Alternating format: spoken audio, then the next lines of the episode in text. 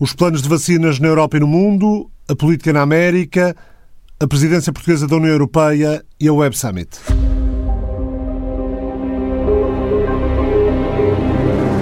Já daqui a pouco, o debate que juntou na Web Summit um antigo diretor de comunicação de Donald Trump, que é hoje um assumido adversário do presidente cessante, um estratega atual dos republicanos e outra dos democratas. Também o essencial do discurso de Ursula von der Leyen no encontro entre startups, investidores, pensadores do nosso tempo e do futuro, a Web Summit, desta vez em formato virtual. Com os correspondentes da TSF, vamos ficar a saber o que é que está previsto em matéria de planos de vacinação contra a Covid-19, quando o mundo já está quase no ano 21. A um mês do arranque da presidência portuguesa, ouvimos as expectativas e os planos de António Costa e do Presidente do Parlamento Europeu, David Sassoli, mas também a entrevista com a Comissária Europeia dos Assuntos Internos, Administração Interna, responsável pela política de migrações e asilo, a sueca Ilva Johansson. Começamos por uma espécie de volta ao mundo dos planos de vacinação. O Reino Unido foi o primeiro país do mundo a aprovar a vacina da Pfizer BioNTech. As primeiras doses já começaram a chegar e esta semana vão começar a ser administradas nos hospitais. Emanuel Nunes. Ao todo vão chegar 40 milhões de doses para 20 milhões de pessoas, porque esta vacina requer duas doses. Até ao fim do ano chegam ao país 10 milhões, mas já nos próximos dias 800 mil doses serão distribuídas e administradas em 50 hospitais e centros de vacinação. O primeiro-ministro Boris Johnson diz que pela frente está um enorme desafio logístico. A vacina tem que ser armazenada a 70 graus negativos. Cada pessoa precisa de duas injeções separadas por duas semanas. Por isso, inevitavelmente, vai levar meses até que todas as pessoas vulneráveis estejam protegidas. A lista de prioridades está estabelecida há várias semanas. Em primeiro lugar, surgem os residentes e trabalhadores dos lares de idosos, segue-se a população com mais de 80 anos e os profissionais do setor da saúde e social. Depois surgem os vários grupos etários, agrupados a cada 5 anos até aos 50. No fundo da tabela está a população em geral. Ao todo, o Reino Unido encomendou quase 360 milhões de doses de sete fabricantes. Emanuel Nunes, TSF em Londres, o Reino Unido pressiona os europeus a acelerarem e fazerem o mesmo. Atravessa-se o Canal da Mancha e ficamos a saber, Ligia Anjos, que o governo francês está confrontado com o ceticismo dos cidadãos. Na apresentação do plano de vacinação, o ministro da Saúde, Olivier Véran, começou por tranquilizar os franceses que levantam inúmeras reticências quanto à nova vacina. Euh, Temos consciência que a questão da vacina produz tanta esperança quanto medo. E se por vezes as promessas de progresso nos desiludiram, não podemos negar que a ciência é um formidável utensílio de emancipação, uma aventura humana ao nosso acesso. Uma coisa é certa: o medo da vacina não vai acabar com o vírus, nem com este, nem com os outros.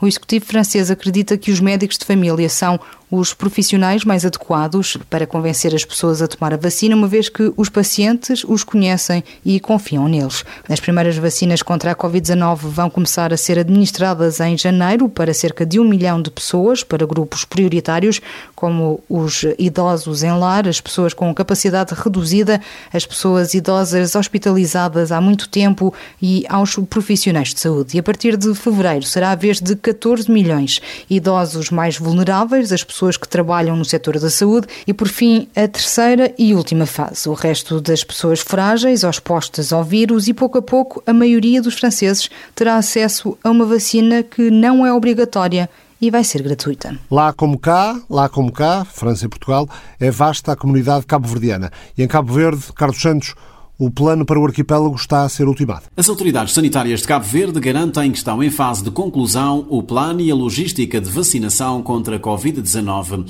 Trata-se de uma operação complexa, uma vez que toda a população residente, perto de 560 mil pessoas, terá que ser vacinada contra o novo coronavírus. O governo garante que está a mobilizar os recursos financeiros necessários para a compra da vacina, no sentido de imunizar toda a população.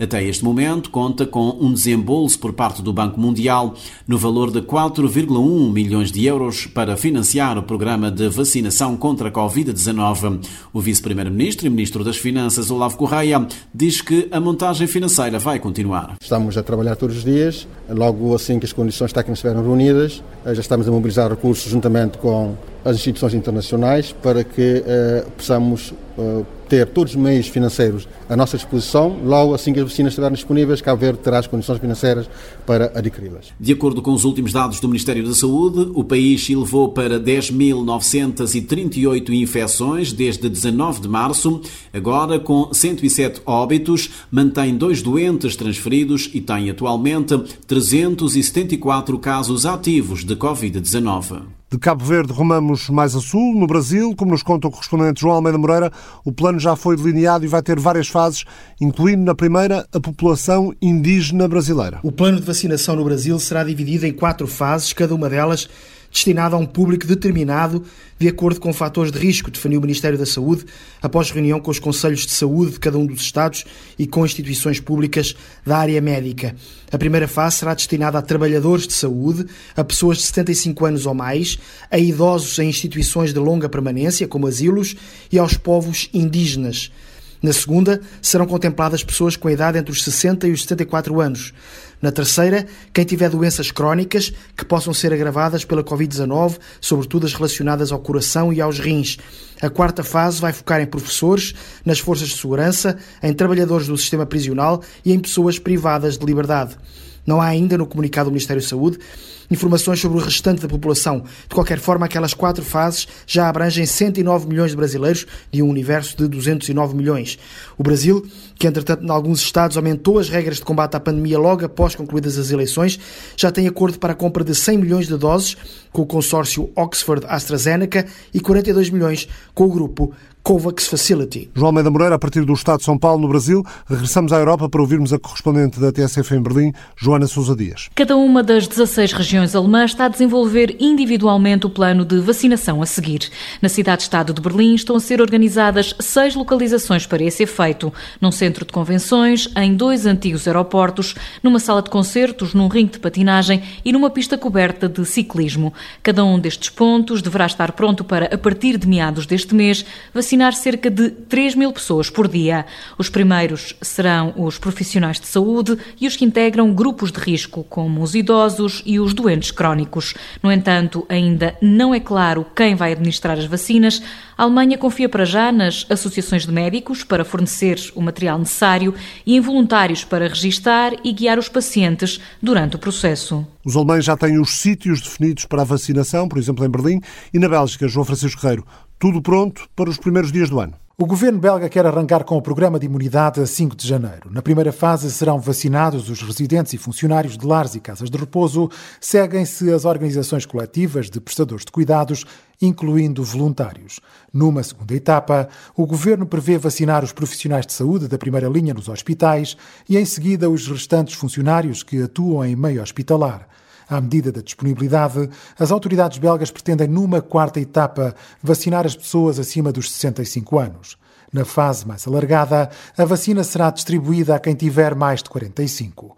No sexto lugar da lista de prioritários surgem as pessoas com funções sociais ou económicas indispensáveis. O governo belga participa na pool europeia de aquisição de vacinas da Pfizer, AstraZeneca, Johnson Johnson, CureVac e Moderna e está à procura no mercado para fechar contratos de aquisição de agulhas e seringas.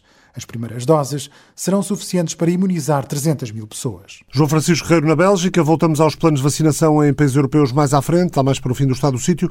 Para o Web Summit em Lisboa, mas virtual, a partir de Bruxelas, precisamente, a Presidente da Comissão Europeia, Ursula von der Leyen, começou por mostrar como a tecnologia é absolutamente crucial para algo que estamos a valorizar como nunca em tempos recentes a saúde. Sou uma tech otimista. Acredito que a ciência e a tecnologia têm a capacidade de tornar a nossa vida melhor. Aprendi isso na minha vida anterior, quando estudei para ser médica. A tecnologia salva vidas. Os robôs ajudam nas cirurgias de alta precisão que costumavam ser muito arriscadas, ou como a inteligência artificial pode identificar cancros que antes ficavam por detectar e novas vacinas podem pôr um fim à pandemia e gradualmente libertar-nos deste vírus. O impacto da chamada tecnologia profunda nas nossas vidas é mais visível do que nunca. A pandemia foi um catalisador e um acelerador de mudanças, mas essas tendências já eram visíveis há bastante tempo. Nos últimos cinco anos, o valor das empresas europeias de tecnologia quadruplicou. A Europa tem o maior número de cientistas de inteligência artificial que publicam as suas pesquisas nas melhores revistas académicas do mundo e há mais criadores de software aqui do que nos Estados Unidos da América. Durante anos, os nossos negócios digitais enfrentaram muito mais obstáculos do que os concorrentes noutras partes do mundo. Por outro lado, lacunas nas infraestruturas e nas competências digitais da nossa força de trabalho, bem como o menor investimento. Por outro lado, a complexidade regulatória e as barreiras burocráticas ao tentar expandir esses negócios para além das fronteiras nacionais. Como resultado, muitas startups europeias deixaram a Europa para poderem crescer. Hoje eu gostaria de falar sobre como estamos a mudar isso para que a década de 2020 possa finalmente ser a década digital da Europa.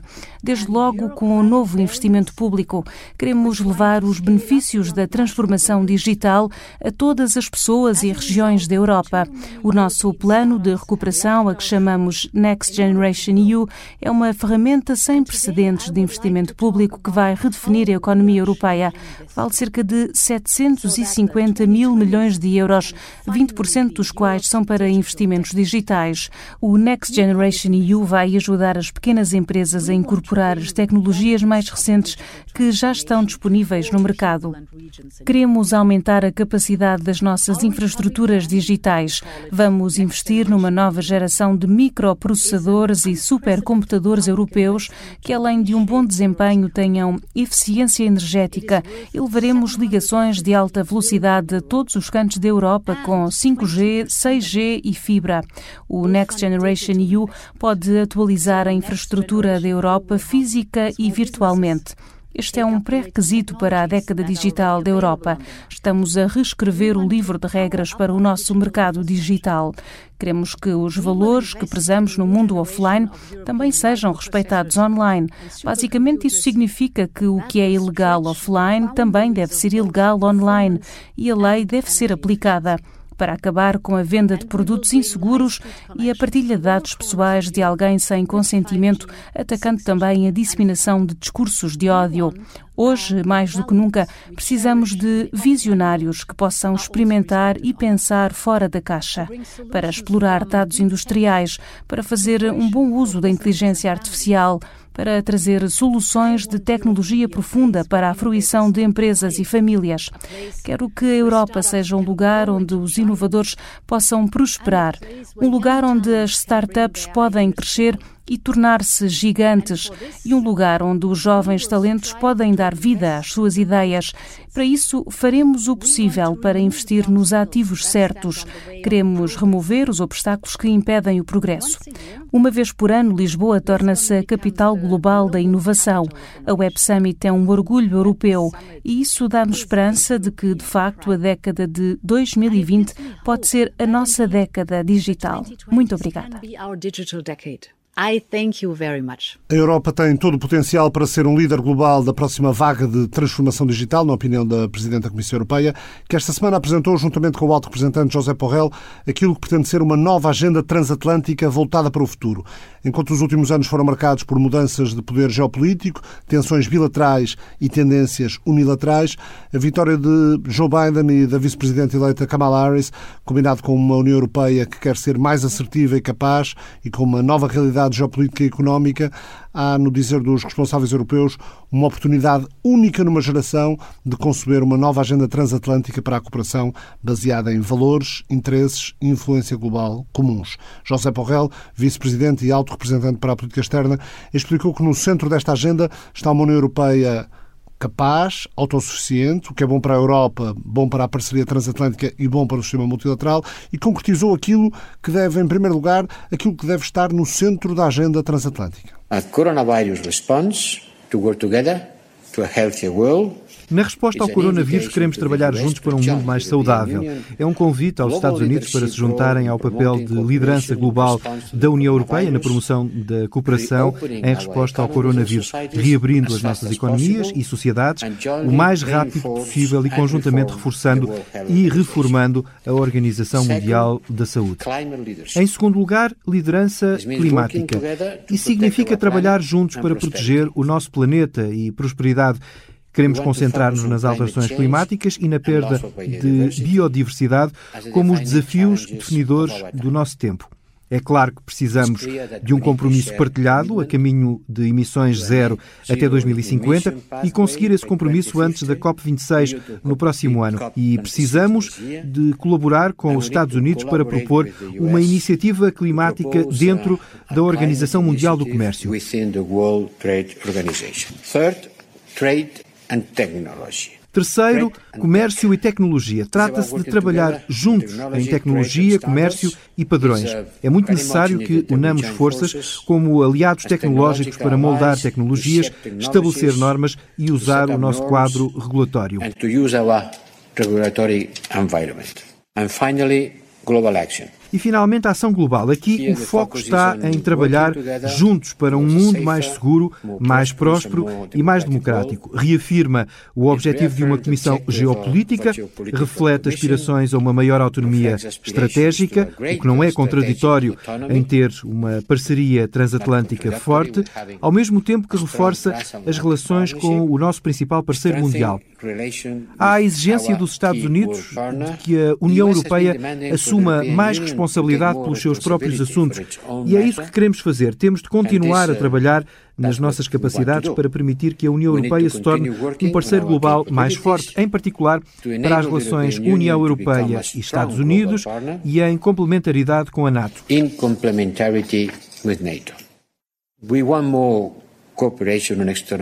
Queremos mais cooperação em assuntos externos, queremos restaurar e fortalecer o sistema global baseado em regras e no multilateralismo. Queremos tornar o multilateralismo grande novamente e também para lidar com conflitos e desafios em todo o mundo.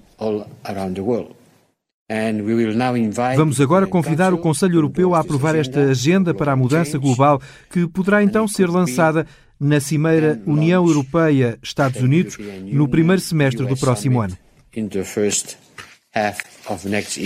ou seja, na presidência portuguesa do Conselho da União Europeia. Já lá vamos. O cientista nuclear mais reputado do Irão, Mohsin Fakhrizadeh, foi assassinado numa emboscada na estrada nos arredores de Irão na semana passada. Seis antigos funcionários europeus enviaram uma carta aberta à França, Alemanha, Reino Unido e União Europeia para consolidar a diplomacia transatlântica. Os signatários, incluindo o antigo primeiro-ministro sueco Carl Bildt e o antigo embaixador alemão nos Estados Unidos, Wolfgang Ischinger, propõem medidas concretas sobre como a Europa pode ajudar Joe Biden Biden e o Irão a regressar à diplomacia e ao cumprimento do acordo nuclear. Eh, Biden já disse que quer os Estados Unidos de volta ao acordo nuclear iraniano, ainda antes de Washington e Teherão retomarem negociações. Anthony Scaramucci foi diretor de comunicação da Casa Branca com Donald Trump, mas durou apenas 10 dias no cargo. Foi em julho de 2017. Mais tarde tornou-se um feroz crítico do presidente e recentemente apoiou a eleição de Joe Biden. Na Web Summit, na sessão que procurou entender o significado e as consequências do resultado das eleições presidenciais nos Estados Unidos, Scaramucci disse que Donald Trump procura um acordo que o livre da prisão e não vai dar tréguas na transição de poder até garantir isso. He wants to get a non-prosecutorial agreement ele quer vários acordos. No fundo, um acordo de não acusação para si e para a sua família. Portanto, de contrário, vamos assistir a uma batalha pela Casa Branca. Este tipo não se vai embora simplesmente. Era capaz de jurar que vai para casa em Mar-a-Lago e vai continuar a desferir ataques em toda a escala, porque ele sabe que vai para a prisão e por isso vai tentar livrar-se disso. Quanto a voltar a unir o país, os vice-presidentes já estão a trabalhar nisso. Eu cresci numa família de operários, conheço pessoas que votaram nele e o que ouço é ruído. As pessoas dizem: Eu votei por mim, sou um ser humano muito insatisfeito com o sistema dos Estados Unidos e estou afastado desse sistema. Da mesma forma que no Reino Unido muitos votaram pelo Brexit. Sentem que o sistema para eles não está a funcionar. Donald Trump, ou quem quer que represente este afastamento, é alguém em quem eles vão votar. Tudo o que o novo presidente tem que fazer é propor políticas que ajudem estas pessoas e não ser apenas o potenciador desta raiva, como Donald Trump. Quem o fizer vai recuperar a nação. Porque, a não ser que sejamos loucos, é difícil permanecermos enraivecidos para sempre. A raiva destas pessoas vai desaparecer se os seus problemas forem resolvidos. A minha recomendação para a equipa da vice-presidente é trabalhem em propostas viáveis para estas pessoas. E as pessoas que se sentem humilhadas por esta esta derrota, reconstruir a coligação que Franklin Roosevelt, como Johnson ou Kennedy, tinham. Biden já o está a conseguir. Basta olhar para o que fez no Wisconsin, no Michigan e no Minnesota. Isto não é sobre Trump. Trump está politicamente morto a partir de 21 de janeiro, quando perder o poder. Ele nunca vai ser capaz de reconhecer a derrota, sobretudo porque é um tipo muito inseguro. Sente-se humilhado por esta derrota. Felizmente, há muitas pessoas no Partido Republicano a pensar como ele. In the Republican Party, they're going to make sure that we snuff the. Scaramucci entende que muitos eleitores republicanos saíram destas eleições convencidos de que o sistema contra o qual protestam e por isso votam Trump, o sistema continua a não funcionar e, portanto, a nova administração Biden vai precisar de os cativar para a ideia de uma América unida. Joe Pounder é cofundador e diretor da organização America Rising, a América que se levanta, é republicano, apoiante de Donald Trump, é descrito como mestre da investigação na oposição, é para lá que vai, terá trabalho, certamente, tem estado envolvido em campanhas do Partido Republicano desde 2004, nomeadamente com Mitt Romney e John McCain. Foi conselheiro do senador da Flórida, Marco Rubio. Joe Pounder continua a ver em Donald Trump um guerreiro que, na resistência que faz ao processo de transição, está apenas a esgotar todas as possibilidades de poder vencer. O presidente sempre se posicionou como um lutador. No fundo, está a esgotar todas as possibilidades e já sabíamos que ia ser assim. Para a base de apoiantes dele, ele continua a ser um lutador que tenta vencer. É esta a agenda dele para os próximos anos. Donald Trump sempre esteve muito preocupado com o que a base eleitoral do Partido Republicano, que vê a Fox News, pensa. Penso que vai continuar com o mesmo guião. Tudo o que ele tem feito nas últimas semanas é parte dessa equação. Do ponto de vista do Partido Republicano, esta mensagem é uma distração dos bons resultados que ainda assim obteve. Continuar a ser visto como um lutador que esgota todas as possibilidades de vencer. Esse sempre foi o objetivo dele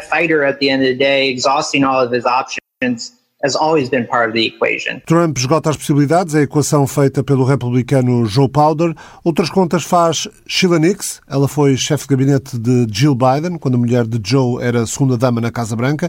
Nix é advogada, estratega política, trabalhou com o senador Bob Kerry, foi governadora adjunta do Illinois para a eleição de 2012, foi chefe de gabinete de campanha de Joe Biden. Nos últimos sete anos foi diretora executiva da campanha contra a fome e pobreza extrema The One, lançada por Bono Vox, vocalista do YouTube.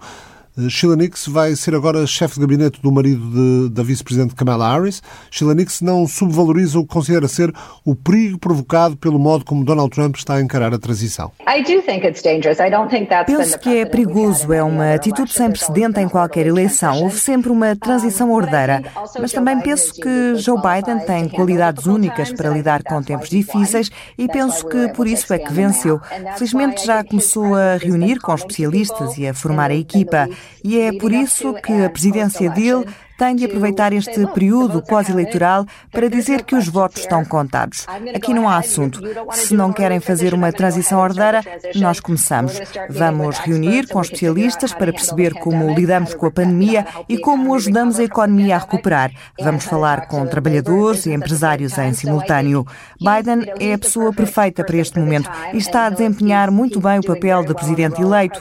Seria ótimo ter Donald Trump do seu lado, mas o que está a acontecer não não nos pode distrair do nosso trabalho. Há muito trabalho pela frente e é isso que estamos a fazer. Temos equipas de juristas e outras eh, concentradas no dia a dia, mas a grande questão é que temos de avançar e resolver os problemas do nosso país. A tomada de posse do novo presidente americano é 21 de janeiro. Nessa altura vai ser portuguesa a presidência da União Europeia. O programa já a seguir, mais o plano A, que não tem B. Dezembro é decisivo para a presidência alemã conseguir convencer polacos e húngaros a aprovar o orçamento plurianual. Sem isso, não há programa de recuperação e resiliência. Tarefa para Angela Merkel, desde logo no Conselho Europeu da próxima quinta-feira, mais a conclusão das negociações do Brexit até o final do ano, senão sobra tudo para Portugal. Todos concordamos que o próximo mês é um mês decisivo, um mês onde todos depositamos muita confiança na presidência alemã para poder concluir já na próxima reunião do Conselho o processo de aprovação do próximo quadro financeiro plurianual e do programa de recuperação e de resiliência, e que isso é absolutamente essencial para dar confiança a todos na pronta recuperação económica da Europa. É um mês decisivo para concluir as negociações com o Reino Unido e assegurar que temos um Brexit o menos traumático possível. E é um mês decisivo também para que seja possível arrancar com a Conferência sobre o Futuro da Europa, que nos permita aprofundar os debates sobre a Europa de amanhã que todos desejamos. É neste quadro de grande expectativa sobre o que vai acontecer no próximo mês que nós pensamos a nossa presidência a partir de 1 de janeiro. E a nossa presidência tem três, três prioridades muito claras. A primeira tem a ver precisamente com a recuperação económica. Agora é tempo de agir, é tempo de produzir resultados e de começar a aplicar e a aprovar os planos nacionais de recuperação para proteger os empregos, para proteger os, os rendimentos das famílias e as nossas empresas. Segunda prioridade muito clara é o desenvolvimento do pilar social da União Europeia. É fundamental que todos tenham confiança e sintam segurança nos processos de transição climática nos processos de transição digital. Isso significa reforçar as qualificações para que todos possam participar ativamente nestas transições. Significa investir na inovação para que todas as empresas, e em particular as pequenas e médias empresas, reforcem a sua competitividade neste mundo global. E, finalmente, reforçar a proteção social para que ninguém fique para trás. Se o pilar social já era importante, agora, no atual quadro da pandemia, é mais importante ainda, onde ficou muito claro que a União Europeia tem de ter uma eh, política de saúde, tem de ter uma visão comum sobre saúde e tem de haver uma maior coordenação na saúde.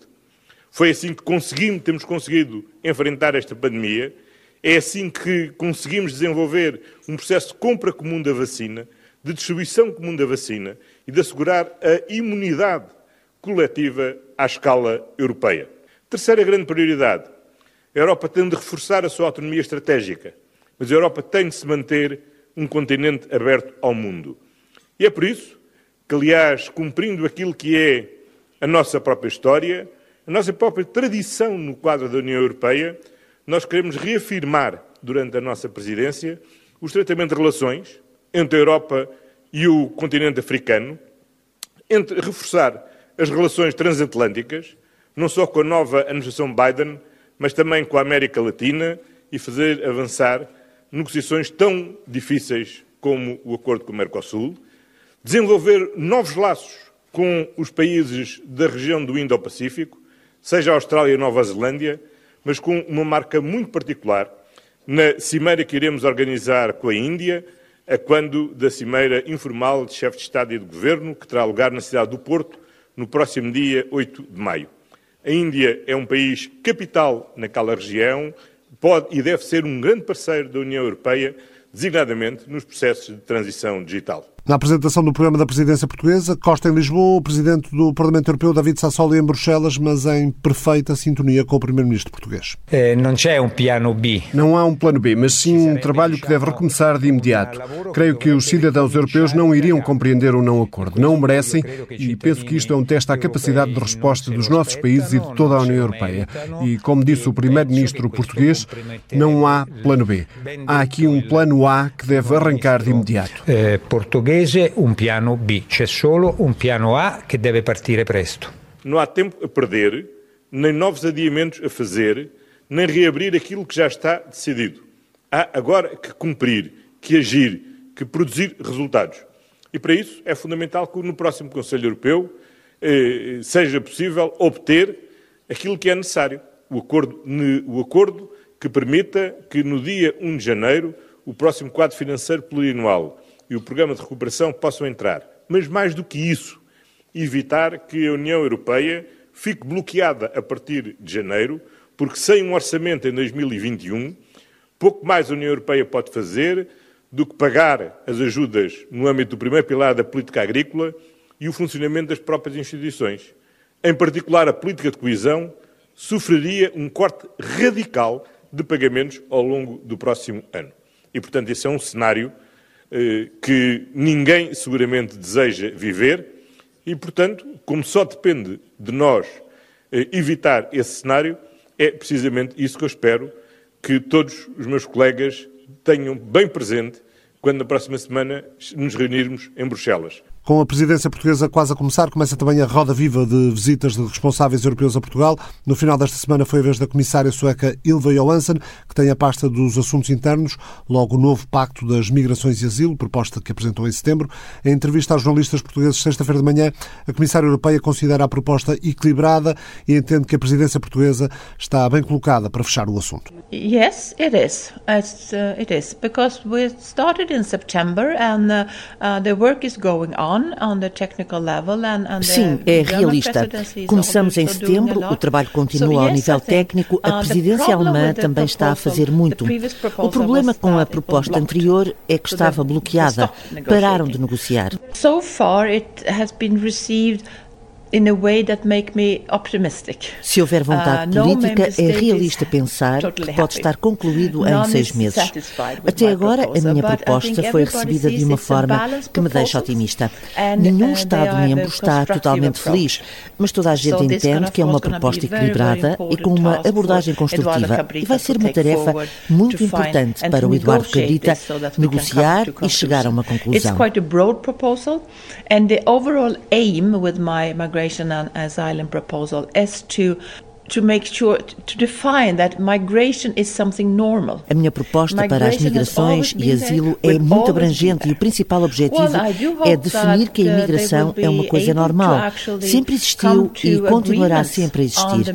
Eu acredito uh, sinceramente que os governos possam uh, chegar a um entendimento quanto aos pontos principais deste pacto. Alguns aspectos do pacto estão mais ou menos acordados uh, e há alguns sobre os quais ainda não há acordo e sobre os quais é importante sentarmos e negociar. É um desafio, mas penso que será possível chegar a bons resultados. E cá estarei para ajudar bastante Eduardo Cabrita nisto. Uh,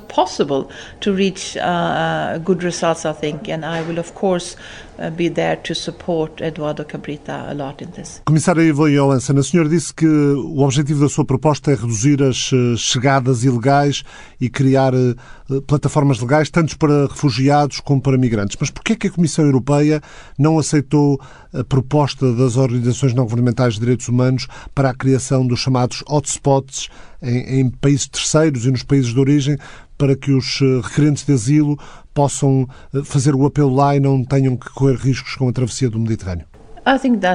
Penso que não é uma ideia realista. Uh, não há nenhum país parceiro que gostasse de albergar esses hotspots. Preferem outro tipo de parcerias e penso que precisamos de parcerias estreitas uh, com os países terceiros e precisamos de as construir numa base de benefício mútuo.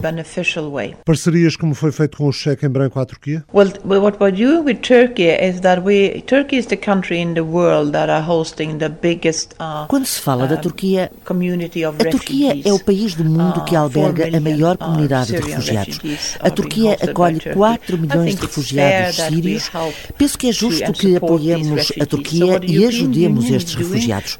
O que estamos a fazer é pagar mensalmente a estes refugiados diretamente para que possam comprar comida e outras coisas. Estamos a pagar salários aos professores, estamos a pagar salários aos profissionais de saúde e estamos a pagar algumas infraestruturas sanitárias, bem como para construir escolas e centros de saúde. Penso que é justo fazer isso. A União Europeia também deve atuar em solidariedade com refugiados que são acolhidos por outros países. Na próxima quarta-feira vai apresentar uma nova estratégia de luta contra o terrorismo. Pode fornecer alguns detalhes sobre o que está em causa? Preventing radicalization seems to be very very important. We already have a radicalization awareness network that uh, doing A questão da desradicalização parece ser muito importante. Já temos uma rede de alerta de radicalização que creio que estão a fazer muito bom trabalho, mas penso que podemos fazer mais em matéria de uh, prevenção. E isso, claro, deve incluir toda a sociedade e abarca, obviamente, o plano de inclusão e integração que apresentei há cerca de duas semanas. European Commission help member states to build inclusive societies and Há financiamento aos Estados-membros para isso. Como é que podemos construir sociedades mais inclusivas, uh, especialmente para os mais jovens, para que se sintam parte da sociedade onde vivem e não uh, sejam colocados à margem? Outra coisa uh, importante é como detectar a radicalização online. Não é a minha área, mas estamos a preparar propostas de combate ao discurso do ódio para apresentar no próximo ano.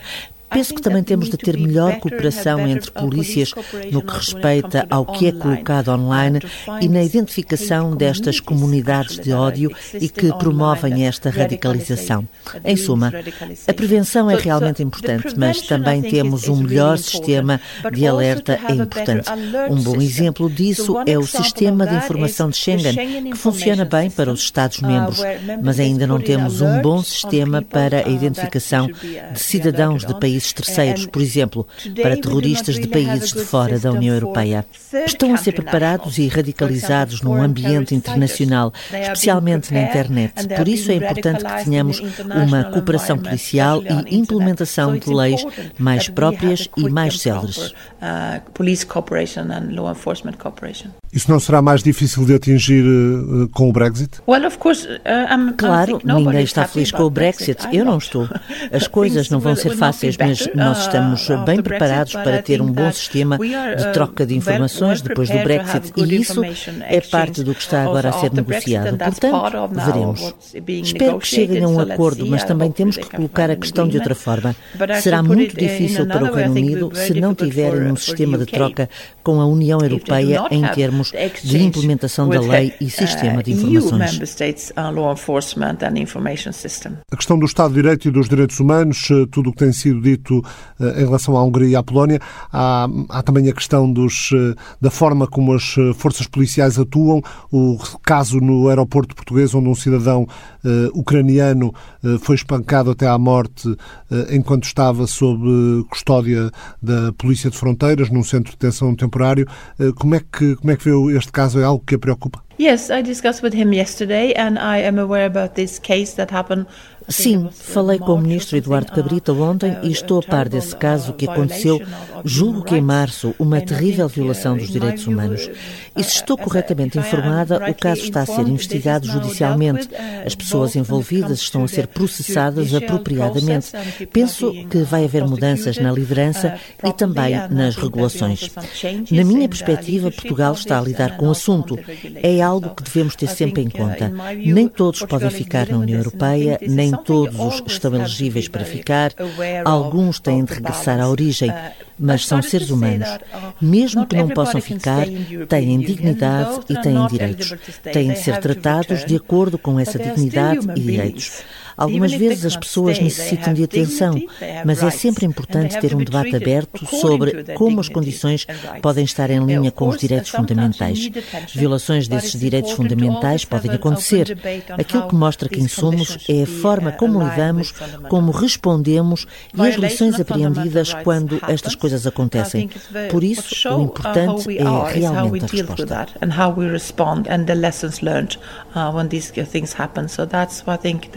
Is, is really important here.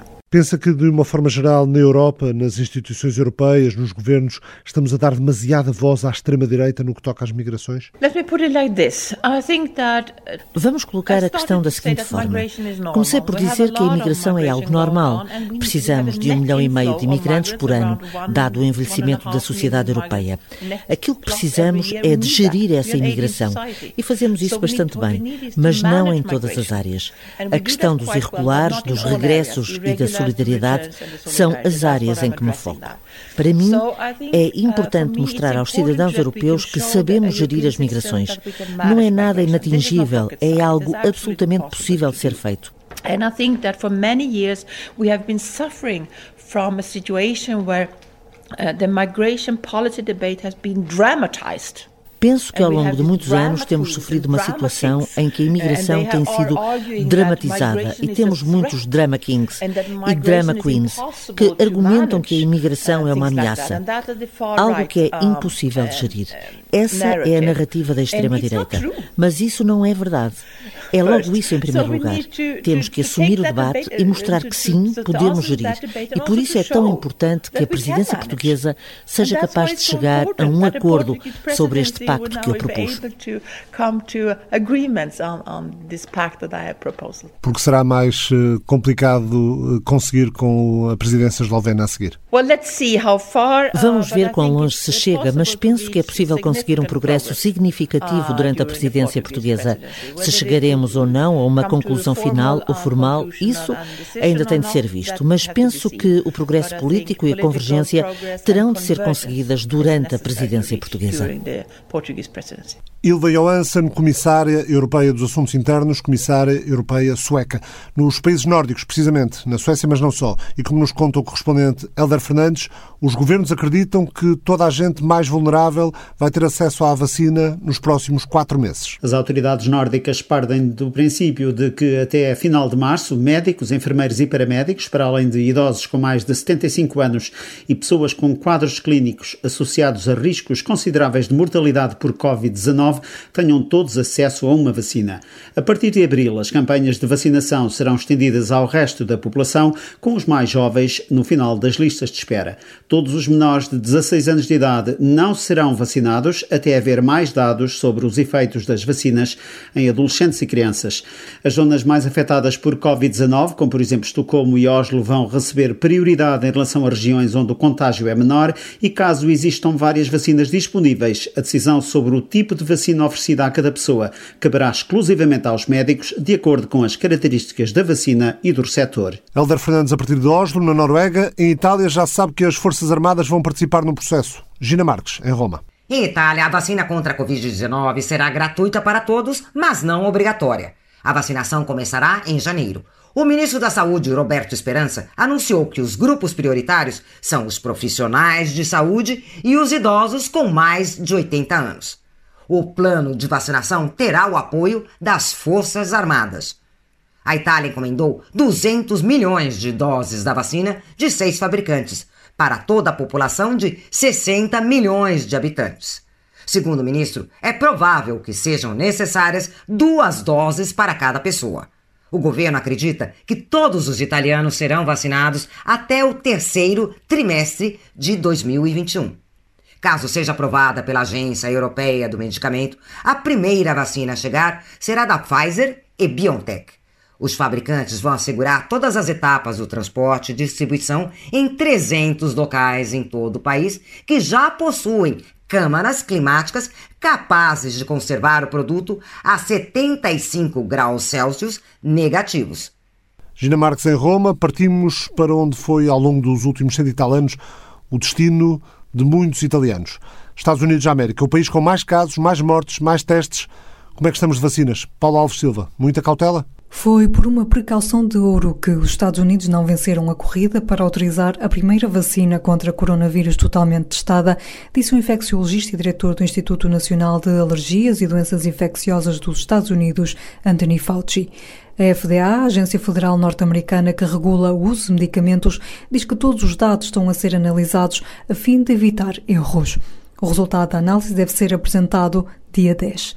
Caso a vacina seja aprovada, o Centro de Controlo e Doenças prevê que a vacinação nos Estados Unidos se inicie na segunda quinzena de dezembro, com os profissionais de saúde e os residentes de lares na frente da fila, a fim de serem vacinados até ao final do ano.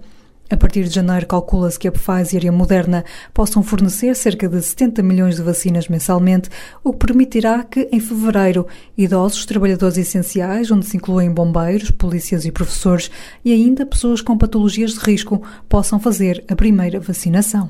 Em junho, toda a população dos Estados Unidos da América estará vacinada. Tudo para ficar resolvido no primeiro semestre de 2021. Paulo Alves Silva, TSF nos Estados Unidos. Os Estados Unidos bateram o recorde de mortes por Covid-19 num só dia na quinta-feira. Foram 3.157 óbitos. São mais 500 do que no anterior máximo, que já vinha de abril, e um valor que ultrapassa o número de mortos nos ataques do 11 de setembro de 2001. O presidente Sante mudo sobre o agravar da pandemia. Os três presidentes americanos anteriores Bill Clinton, Barack Obama, George W. Bush e Jimmy Carter, outro ex-presidente vivo, foram participar na estratégia de combate à pandemia da futura administração Biden, foram vacinar-se na televisão para sensibilizar a população. Entretanto, o presidente eleito, Joe Biden, pediu aos americanos 100 dias com máscara, pediu aos americanos para usarem máscara durante 100 dias e vai convidar Anthony Fauci, o atual coordenador da luta contra a pandemia, para continuar na equipa. Atravessamos a fronteira sul, as vacinas não devem conhecer muros. Estamos no México, onde, como nos contou o correspondente Pedro Cardoso, começa a vacinação contra a Covid-19 ainda este mês. Horas após o Reino Unido dar luz verde à vacina da Pfizer, o México anunciou a compra de 34,4 milhões de doses a esta farmacêutica. As primeiras 250 mil chegam nas próximas semanas. Os profissionais da saúde serão os primeiros a vacinar-se contra o coronavírus até final de dezembro. Seguem-se os maiores de 60 anos, grávidas e professores. A aprovação da vacina da Pfizer é luz ao fundo do túnel, mas não é única. A subsecretária das Relações Exteriores do México, Marta Delgado, contou aos jornalistas que há outras opções a curto prazo. O México também já pré-comprou a de Cancino, que é uma vacina chinesa, 35 milhões de doses. Temos também um acordo muito importante, o COVAX, um portfólio de 18 vacinas candidatas. Neste mecanismo, o México adquiriu 51,5 milhões de doses. No segundo semestre de 2021, o país poderá contar também com vacinas da Moderna e da AstraZeneca. Nos próximos meses, o governo mexicano quer imunizar pelo menos 70% da população do país, um total de 90 milhões de pessoas. Pedro Cardoso, no México, as autoridades anunciaram a chegada iminente do primeiro lote de vacinas da Pfizer. Em castelhano, se poderiam entender, regressamos à Península Ibérica. Joana Rei, em Madrid. Os profissionais de saúde, os residentes em lares de idosos e os seus trabalhadores e as pessoas dependentes serão os primeiros a ser vacinados em Espanha. Ao todo, espera-se que cerca de 2 milhões e meio de pessoas estejam vacinadas já no primeiro trimestre do ano. O plano divide-se em três etapas, de três meses cada uma, e pelas contas do governo, a população poderia estar completamente vacinada em setembro. Para a segunda e a terceira fase, a população foi dividida em 15 grupos, cuja ordem de vacinação ainda não está decidida, mas o Ministro da Saúde deu especial ênfase aos maiores de 65 anos, aos professores e às pessoas em situação vulnerável. Estes 15 grupos cobrem toda a população espanhola e foram analisados com base nos critérios que já comentei: o risco de mortalidade, o risco de exposição, o risco socioeconómico e o risco de transmissão. E com base nisto vai-se decidir que grupos são prioritários na etapa 2 e na etapa 3. As vacinas serão administradas nos 13 mil centros de saúde distribuídos por todo o país. Espanha comprou cerca de 140 milhões de doses, quase o dobro das necessárias para vacinar a totalidade da população. Um dos países mais afetados pela pandemia compra em grande. Joana Rei, correspondente da TSF em Espanha, no Bósforo, onde a Europa e a Ásia se dividem. João Santos Duarte, na Turquia, o plano de vacinação foi anunciado a meio da semana pelo Ministro da Saúde e vai passar por uma vacina chinesa. Depois da pressão da opinião pública face ao aumento exponencial de casos no país, o Ministro da Saúde turco anunciou que as primeiras vacinas vão começar a chegar já a partir de 11 de dezembro. Não se trata de nenhuma das vacinas cuja taxa de eficácia tem sido notícia no Ocidente, mas da vacina chinesa produzida pela Sinovac Biotech. Está na derradeira fase de testes, a fase 3, mas ainda não são conhecidos os resultados preliminares da sua eficácia. A vacina tem estado já a ser testada na Turquia, com as autoridades a garantirem que ainda não registrou efeitos secundários graves. Faretin Kodja garante que a vacinação avança ainda antes do final do ano. Queremos começar a vacinação intensiva ainda em dezembro. É uma vacina com um vírus inativo, já conhecemos este tipo de vacina e pensamos que os efeitos secundários são baixos. Fizemos uma encomenda de 50 milhões de vacinas. 50 milhões sözleşme imzalandı. O plano de vacinação da Turquia vai ser feito em quatro fases. Primeiro, os profissionais de saúde, as pessoas com mais de 65 anos e as que vivem em lares de idosos. Depois, pessoas cujo trabalho seja considerado estratégico ou que tenham mais de 50 anos e pelo menos uma doença crónica. Na terceira fase, pessoas abaixo dos 50 com uma doença crónica e, finalmente, o resto da população. O trabalho de João Santos Duarte na Turquia, no fim do estado do sítio desta semana, a participação de vários jornalistas da redação da TSF, trabalho técnico de Joaquim Pedro, Alexandre Lima, Luís Borges, Pedro Picoto, Paulo Jorge Guerreiro, Miguel Silva e João Félix Pereira, edição de Ricardo Alexandre, versão alargada em podcast, redes sociais e tsf.pt. Até para a semana.